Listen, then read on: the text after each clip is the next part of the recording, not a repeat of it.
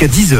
Le grand direct, Manila Mao. J'espère que vous allez bien. Il est actuellement 8h11 et mon invité ce matin euh, s'appelle Thomas. Thomas, bonjour, bienvenue. Bonjour Manidam, bonjour à tous les auditeurs. Thomas, vous êtes le cofondateur de OE. Mais qu'est-ce que c'est OE OE OE c'est pour œnologie, les deux premières lettres. Et OE parce qu'on veut être une marque qui, qui interpelle, qui vient bousculer les lignes, qui vient prendre la parole. Et donc on est une marque de vin lyonnaise. On a gorge de... Oula, Thomas, vous êtes encore avec moi? Oui, tout à fait. Ah, je vous ai pas entendu. J'ai pas entendu la fin de votre phrase. Je suis désolée. Pardon. Oui, je disais qu'on était à Gorge de Loup, à Lyon, et que du coup, euh, depuis Lyon, on expédie dans toute la France, voire même toute l'Europe. Et donc, OE, c'est une marque engagée du vin. euh, et vraiment, ce qui nous porte, c'est l'engagement au quotidien dans plein de petites choses. D'accord. Il y a aussi une autre particularité hein, dans, dans vos vins, justement. OE. J'arrête pas de le dire. Eh bien, tous les vins OE sont euh, bio, vegan, zéro pesticide. Et puis, on est la première marque de vin en France à remettre en place la consigne dans le vin. Euh, et la consigne, c'est vraiment game changer en termes d'écologie parce que c'est 80% de gaz à effet de serre en moins, 79% d'énergie en moins et 33% d'eau en moins. Et euh, ça, c'est quand on compare une bouteille qui est réutilisée, réemployée, et une bouteille qui est euh, fondue dans des fours à 1500 degrés qui tournent H24. Donc, euh, quand on quand on a vu ça, on s'est dit mais comment est-ce qu'on peut relancer ça? Ça a tellement de sens écologiquement, il, il faut que ce soit possible. Mhm. Et voilà, maintenant c'est live, ça tourne à Lyon, euh, c'est dans, dans, dans différentes épiceries, et ça tourne en France aussi. D'accord. Donc vous avez plusieurs points de vente, hein, c'est bien ça?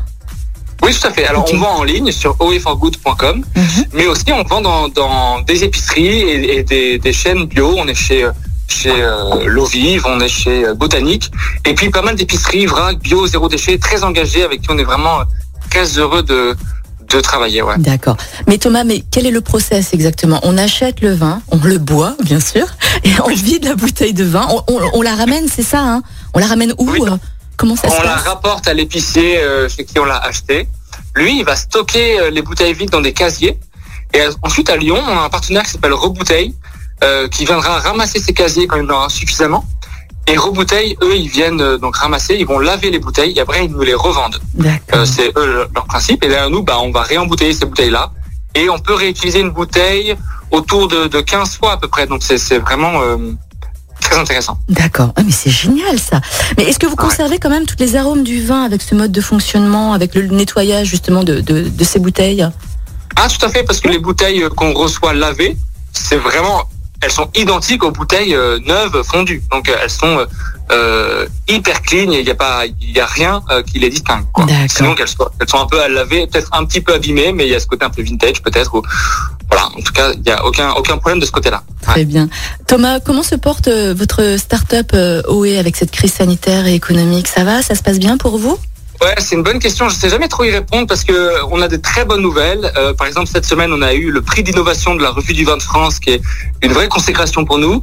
Et en même temps, c'est vrai qu'on est aussi un peu dépendant des restaurants, de l'événementiel, et donc on attend avec grande impatience que ces acteurs-là puissent réouvrir. Euh, voilà, donc on a un grand mélange de très bonnes nouvelles et, et, et de, de, de, de patience, ce qui est parfois du pour les entrepreneurs. En effet. Thomas, est-ce que vous avez euh, des projets à venir euh, pour votre start-up euh, lyonnaise? OE Oui, on a pas mal de projets. Le grand travail de cette année, c'est toujours sur les engagements, c'est travailler le zéro déchet. En fait, la, la consigne, c'est une première brique de cette chaîne zéro déchet. Et l'idée, c'est en commençant par Lyon, de, de créer une, bah, toute une boucle zéro déchet entre le vigneron, nous, l'embouteilleur, les distributeurs, les épiciers, vous, le consommateur. Mhm. Ensuite, rebouteille qui vient ramasser et à nouveau, on vient re-remplir ça. Et, et si on peut faire ça avec aucun déchet, aucun carton, aucun scotch, euh, aucune impression, etc. Euh, on voit que c'est possible. Bah, c'est ça le grand challenge de cette année.